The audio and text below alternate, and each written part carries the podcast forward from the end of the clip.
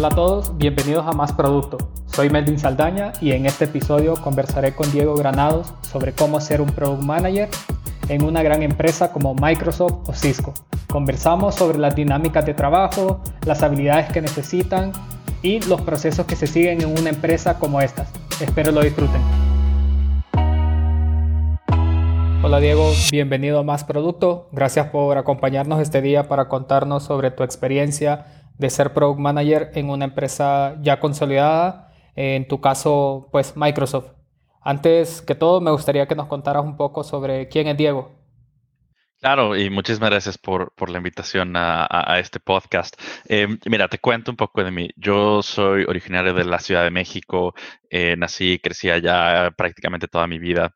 Estudié eh, ingeniería electrónica y me dediqué un poco a ser desarrollador. Sin embargo, para mí era, era un tema de que yo necesitaba ver más allá de solamente este, el, programa que estábamos haciendo. Y entonces decidí brincar a una consultoría en inteligencia de negocios, en la que pasé cinco años haciendo una mezcla entre desarrollando eh, dashboards o, tableros que mostraran métricas para clientes y también al mismo tiempo eh, pues interactuando, entendiendo el negocio de estos clientes. Y entonces empecé a tratar de darle forma a mi pasión, que era la tecnología, con el tema de entender a los clientes, la problemática, este, y eso poco a poco me fue llevando en el camino. Después me vine a estudiar a Estados Unidos un MBA eh, y a partir del MBA pude brincar a ser Product Manager eh, primeramente en California, en Cisco. Y bueno, un año después aquí estoy combinando esa pasión por tecnología, los clientes, entender la problemática y sobre todo la, parte que más me emociona a mí, que es darle esa solución o la, la mejor solución para el cliente.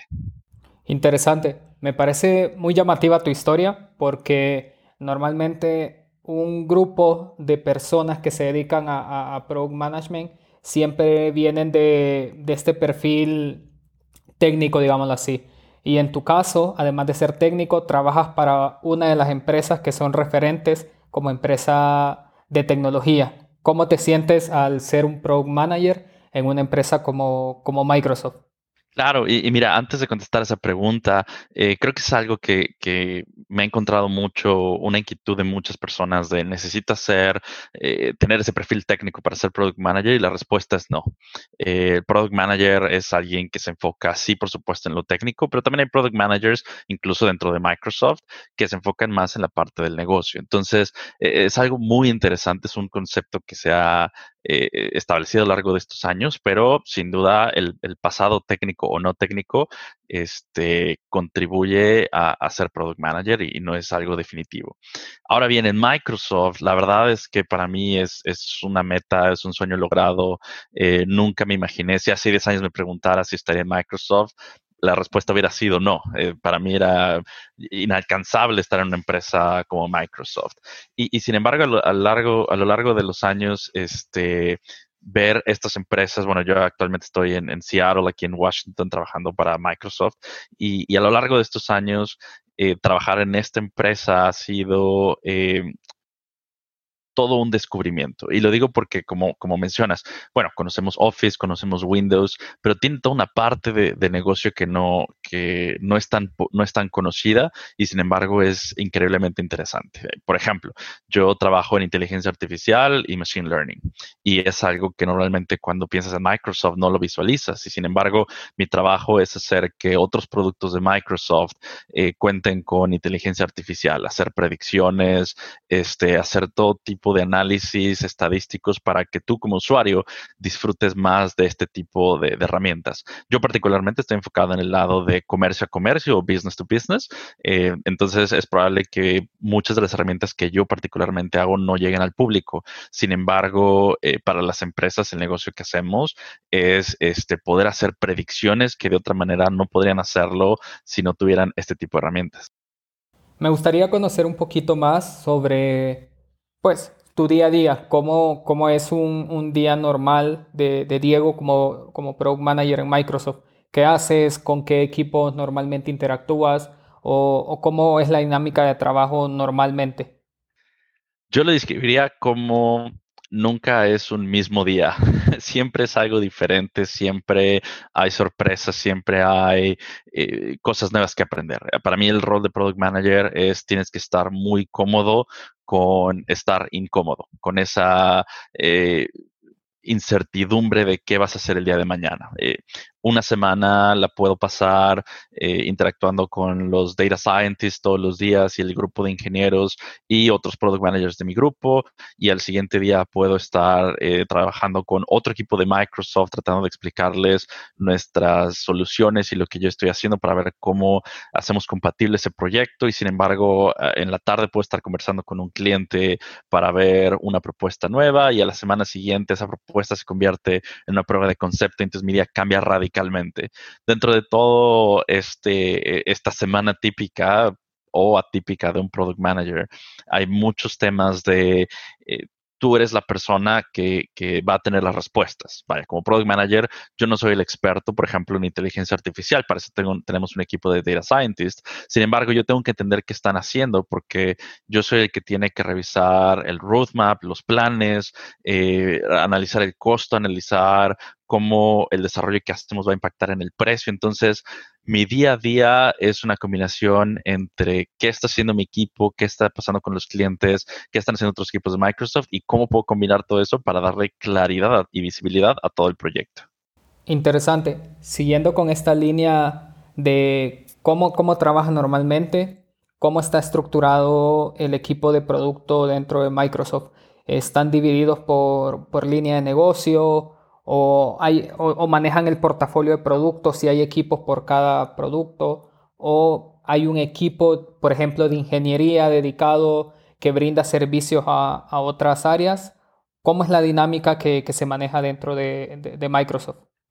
El, grupo de Product Management usualmente, y no solo en Microsoft, sino generalmente en, las empresas grandes, eh, tiende a ser pequeño por producto. Es decir, eh, si tú imaginas este Windows como tal, eh, el, grupo en general de Product Management puede sonar a que es grande y sin embargo se va, Windows como tal se va a, seccionar en, diferentes este, áreas o en diferentes partes del sistema operativo como tal. Entonces, si bien, vaya, yo no trabajo con, el equipo de Windows, pero me imagino que un equipo se encargará de todo lo que es, por ejemplo, el tema de archivos, bases de datos, eh, sistema operativo, otro equipo se encargará de, no sé, la parte visual, la interacción del usuario con el sistema operativo. En fin, cada grupo está dividido y dentro de esos grupos eh, la estructura de product management tiende a ser pequeña. Por ejemplo, en mi grupo somos solamente seis product managers, una mezcla entre junior PM y senior PM que le reportamos a mi jefe, que es otro product manager, y eso es todo lo que necesitamos en cuanto a estructura de PM para el, tema de inteligencia artificial. El equipo con el que interactúo en otro producto es similar, son cuatro o cinco product managers y ellos están liderando todo un producto. Todos estos productos de Microsoft y, Windows quizás es un caso extremo, pero en la parte de negocio, de, negocio a negocio, esta parte de Dynamics, eh, cada producto va eh, juntándose hacia arriba hasta tener una línea de producto. Entonces, eh, regresando un poco a tu pregunta, es tienes un Product Line Manager y bueno, el título va a cambiar de empresa a empresa, pero tienes tu Product Line Manager, luego tienes tus General Managers y debajo de eso tienes entre Senior Product Managers, Product Managers y Junior Product Managers. Interesante, Diego. En base a lo que nos cuentas, eh, pues es obvio que hay diferentes niveles dentro de la organización y en tu caso te toca interactuar con data science, eh, programadores, eh, otros product managers también. Entonces me surge la, la pregunta de cómo se organizan dentro de Microsoft para lograr esa sinergia entre las diferentes áreas o equipos. ¿Usan alguna metodología en específico? o se van adaptando según la, necesidad. Y también me gustaría saber qué herramientas utilizan. Dependiendo mucho del tipo de tecnología que estemos hablando, es, el tipo de herramientas que utilizamos. Eh, en un momento te cuento de mi caso, pero por ejemplo, cuando yo trabajaba en la empresa anterior en Cisco, yo veía esa clara diferencia entre mi grupo manejábamos metodología ágil porque estábamos desarrollando software y sin embargo los equipos que realizaban este, los access points o los routers utilizaban eh, otras herramientas porque su metodología de desarrollo era más clásico o waterfall. Entonces, Entonces, los tiempos de desarrollo, el control de, los entregables era muy diferente. Entonces, empezando por ahí, va a depender mucho del tipo de, proyecto o tecnología que se esté haciendo. En mi caso en particular, eh, independientemente de la herramienta, trabajando en metodología ágil, utilizamos herramientas como Scrum, como Kanban boards para llevar todo el proceso y el control de esto. Particularmente hablando del nombre de, estas, este, de estos programas, utilizamos eh, Azure DevOps, que son, es parte de, la herramienta, de las herramientas de Azure, que simplemente nos permite llevar todo el control de los epics, features, user stories, tasks, hacer los Scrum meetings, sprint plannings, backlog groomings, todo sobre la metodología ágil para que tanto data como ingenieros, como yo PM, todos entendamos en qué parte del proyecto vamos y qué viene a futuro en el roadmap. Ahora que mencionas el roadmap en este último comentario, me gustaría saber cómo es tu, participación eh, en, la definición del roadmap o en, la, o en el desarrollo del mismo con las diferentes metas que, puedas tener, digamos, e, en tu, en tu producto cómo se define ese roadmap, eh, cuál es la dinámica de, definición, cómo se comunica a las otras áreas y cómo tú vas contribuyendo a, que el roadmap se vaya cumpliendo. en una empresa grande, pueden haber diferentes formas de, darle esa claridad o, decir, señalar la visión del roadmap. Hay empresas que simplemente es una decisión jerárquica, es decir, el jefe del jefe del jefe toma la decisión y todos se acoplan a esa decisión y vamos para adelante.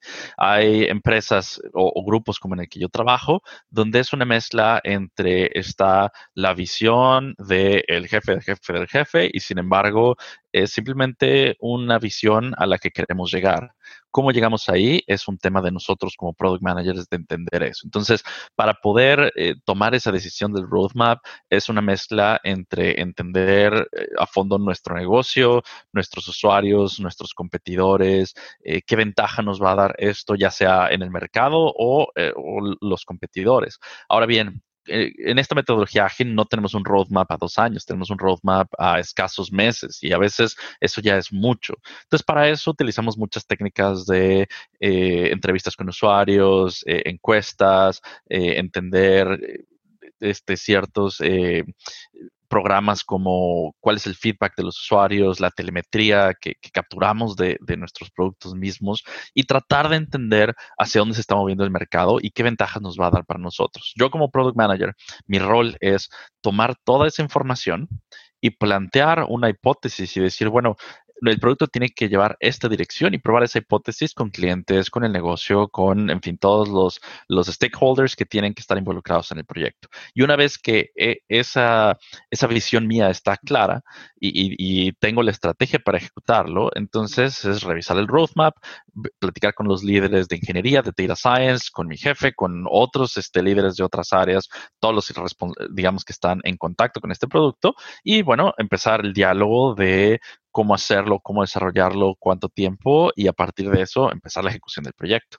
Pero al final es mi rol como product manager entender el backlog y poder eh, contárselo o traducírselo o explicárselo a cualquiera que esté involucrado en el proyecto. Listo. Y dando un, paso atrás, me gustaría saber tú cómo, cómo validas esta hipótesis, cómo la, la sostienes para presentarle ante los demás y decir, ¿saben qué? Yo creo que esto es lo que hay que construir porque ya lo validé con A y B y, que no se perciba como, como que es la decisión o el capricho de Diego o, la idea que a Diego hoy se le ocurrió por la mañana. ¿Cómo tú sustentas tu hipótesis? Claro.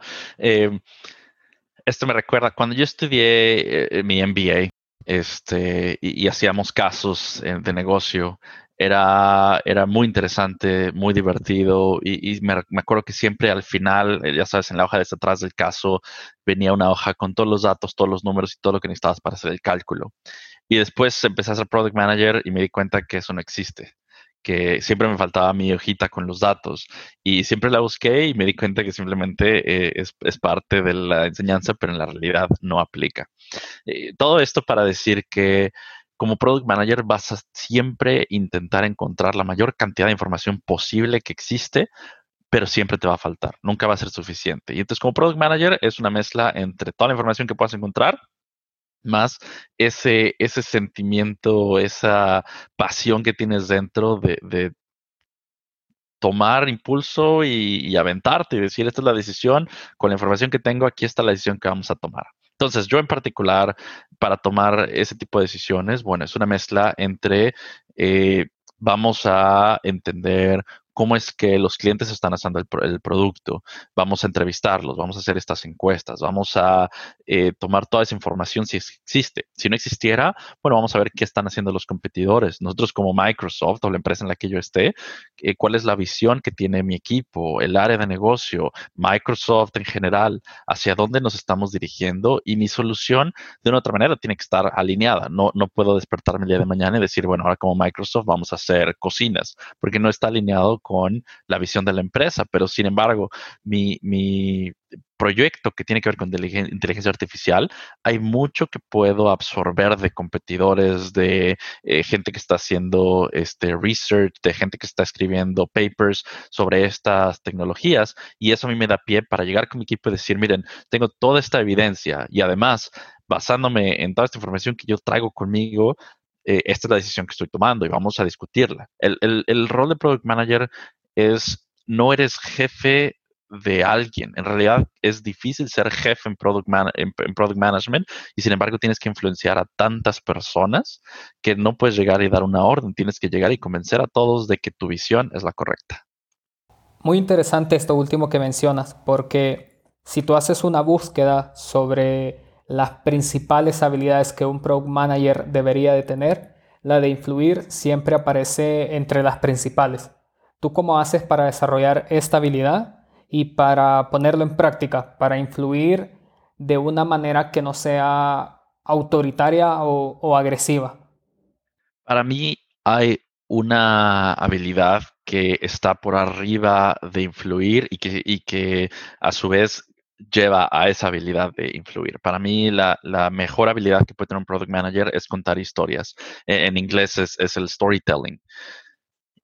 Esta habilidad de saber contar historias se refiere a, si yo estoy hablando con un ingeniero, tengo que entender cuáles son las motivaciones del ingeniero, por qué él piensa de cierta manera y entonces contarle la historia de mi proyecto, de mi visión del producto, de una manera que va a hacer sentido para él. Pero esa versión que le cuento al ingeniero no se la puedo contar al data scientist. Para él o ella va a ser una visión diferente. Y cuando hablo con un cliente que quizá no tiene nada de conocimiento en la inteligencia artificial, tengo que hablarle de otra manera y, aunque es el mismo producto, es la misma visión, es la misma estrategia, tengo que saber contarles a cada uno eh, de maneras distintas. Entonces, regresando a tu pregunta, bueno, ¿cómo, ¿cómo logras esa influencia? ¿Cómo lo practicas?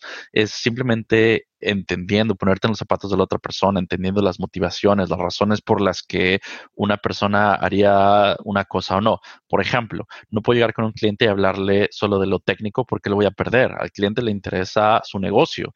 ¿Cómo puedo a través de mi producto este, mejorar su negocio? Y sin embargo, si le cuento esa historia a los ingenieros, a los ingenieros les importa la parte técnica y el por qué estamos haciendo esto. Entonces, para mí, el, el ser un storyteller, el saber contar historias, es eh, una habilidad invaluable para un product manager y eso mismo te lleva a saber o mejorar tu forma de influenciar a otras en, en tu grupo y en general en tu empresa. Gran recomendación, la verdad. Creo que esta habilidad de contar historias es una habilidad que normalmente como product manager no la consideras inicialmente. Creo que al inicio uno se enfoca más en la parte técnica, entender el negocio o entender la parte de diseño y deja a un lado esta habilidad que juega un, rol importante en el día a día de, un product manager. Ahora, volviendo un poco a la parte de producto, me gustaría consultarte cómo las grandes empresas como Microsoft o Cisco, que también fuiste parte de ella, logran mantener una innovación constante porque estas ya son grandes empresas y ya tienen productos consolidados, si queremos verlo de esa manera. Pero aún tienen el riesgo de que otra empresa, la competencia, eh, aparezca con algo nuevo y, y, empiece a dominar el mercado. En tu experiencia, ¿qué has visto que hacen estas empresas para mantener una innovación constante en sus productos? La realidad es que existen diferentes tipos de innovación. Existen las innovaciones disruptivas. Eh, un ejemplo de Microsoft. De la noche a la mañana tenemos este HoloLens, que es esos lentes de realidad aumentada que si bien han este, ayudado más en un tema de negocio a negocio con este, reparaciones eh, remotas donde un operador le puede estar guiando a un técnico en, los sitios de cómo reparar las cosas. Este, e, eso es una, una innovación que quizá no ves mucha competencia en el mercado, ¿no? Y entonces cuando lees sobre ese tipo de innovaciones como HoloLens o como los Google Glasses o todo este tipo de locuras que llamamos innovación, eh, se dan en las empresas. Y bueno, Microsoft nuestro fuerte no es crear este tipo de gadgets. Y sin embargo, nos sirven para temas de eh, exploración, de, de, testing, de research, todo ese tipo de cosas que son útiles para la empresa. Ese tipo de innovaciones son las que normalmente llaman más la atención, tanto de empresas grandes como de startups. Ahora bien, el otro tipo de innovación, que es el que se da mucho más común en las empresas, sobre todo en las empresas grandes, es esa innovación incremental. Es decir, el producto en el que yo estoy trabajando cuando tú ves el producto como tal, eh, pues tiene ciertas eh, ciertos competidores como SAP, Salesforce y otros productos. y, cuando piensas en ese tipo de empresas, dices, bueno, pues es una herramienta que sirve a empresas para almacenar información y, bueno, realizar ciertos procesos. Y sin embargo, esa innovación incremental es en la que ciertas startups y ciertos nichos son los que compiten. Mi competencia no es solamente SAP y Salesforce, sino mi competencia es todas las startups que están haciendo inteligencia artificial sobre estos sistemas. Entonces, ¿cómo yo como product manager o, o como product manager en Microsoft o en Cisco, con el producto que tengo, que puede ser un producto nuevo o un producto bastante maduro, ¿cómo puedo seguir dándole esa innovación incremental para que uno, no me ganen los, los competidores establecidos. Dos, yo incremente las barreras de, de, poder entrar al mercado, es decir, que startups no, no se coman ese mercado que puede ser mío. Y, y tres, cómo me mantengo relevante para el usuario. Entonces, tengo que siempre estar pensando en este es mi producto, ¿cómo puedo meter la innovación este, para todas esas variables? Y sin embargo, lo más importante de todo esto es que esas innovaciones no son para hacer el producto más este, increíble y wow en una noticia, sino es todas, todas las innovaciones que se hacen son para resolver el problema que tienen los clientes. Y el product manager, la prioridad número uno no es desarrollar el nuevo Tesla del mundo. El, rol número uno del product manager es cómo resuelvo el problema del cliente de la mejor manera. Perfecto. Me gusta mucho esto último que, estás mencionando. Para ir cerrando ya el episodio, me gustaría preguntarte, ¿qué recomendarías tú a alguien que quieres ser product manager en una gran empresa como, como Microsoft, ¿qué crees que debe de reforzar o aprender para este, este ambiente o este contexto? Uno de los más importantes, eh, sin duda, es, como, le mencioné antes, el tema de saber contar historias. Y, eso no solamente es entender cómo llegar del punto A al punto B y, y, recorriendo todo el camino de diferentes maneras para diferentes personas, sino también es como product manager vas a estar hablando todo el día, todos los días, a todas horas. Entonces, vencer ese miedo a hablar en público o incluso que te toque hablar con el CEO de una empresa, este, tienes que quitarte ese miedo a, poder hablar. Eso es una. La otra es, si bien sí definitivamente ayudan eh, conceptos de marketing y de finanzas o de estrategia, nunca es acerca de la fórmula o de el el concepto de la teoría como tal, sino es de entender por qué es importante marketing, por qué es importante finanzas, por qué es importante estrategia. Porque a la mera hora, cuando tú te entrevistas con empresas como Microsoft, como Cisco, como Google, lo que, lo que estamos buscando en, en los candidatos no es alguien que sepa de memoria este, el concepto de estrategia de las fuerzas de Porter, no se trata de eso, sino buscamos, si yo te doy un, un, caso, por ejemplo, sobre un producto, cómo tú como product manager, quiero ver cómo piensas y cómo resuelves ese problema. Y de nuevo, todo es acerca del cliente y tu negocio, pero principalmente resolver el problema del cliente. Entonces, entender ese tipo de cosas y bueno, finalmente creo que es muy... la entrevista de Product Manager para mí es una de las más difíciles de todas las profesiones porque te van a preguntar de todo y de nada al mismo tiempo. Te van a dar un caso que tienes que resolver en el cual vas a hablar de tecnología, de estrategia, de marketing, de finanzas, de clientes, de la empresa y un poco de ti mismo. Entonces, entender cuál es el tipo de preguntas que te van a hacer en la entrevista, eh, cómo es que estas empresas usualmente entrevistan, ya sea eh, te van a preguntar de ti, de tu historia, casos. Entender eso te va a definitivamente ayudar a mejorar el proceso. No creo que haya un recurso como un libro que conteste todo. Creo que es una colección de libros, de artículos, de búsquedas en Internet y sobre todo lo más importante de practicar, practicar y practicar. Excelente. Siguiendo esta, esta línea de que no hay un único libro que contenga toda la verdad, sino que es una colección de diferentes fuentes, ¿tú qué recursos o, materiales recomiendas para, alguien que quiere iniciar eh, en el mundo del product management, de pronto alguien que quiere hacer la transición a este rol? O también qué recursos tú recomiendas para alguien que ya lleva un tiempo en el rol de product manager qué materiales, qué recursos o qué fuentes tú recomiendas consultar. Desafortunadamente no conozco ni recursos en español, eh, así que felicidades por iniciar este gran paso de los podcasts. Eh, para mí, los que están queriendo entender qué hace un product manager, qué es un product manager, cómo funciona un product manager en una empresa. Hay un libro que se llama Cracking the PM Interview, eh, que lo pueden encontrar en, por internet. Este libro les va a explicar todo lo básico sobre product manager. Después de eso, para los que estén entrenando o practicando para entrevistas, hay muchos que se llaman eh, The Code and Conquer, este, PM Interview Case Questions, eh, cosas de ese estilo definitivamente. Internet es su mejor amigo.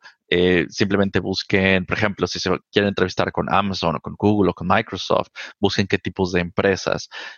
Y para los que ya somos product managers, hay, muchos eh, libros como por ejemplo The Design of Everyday Things.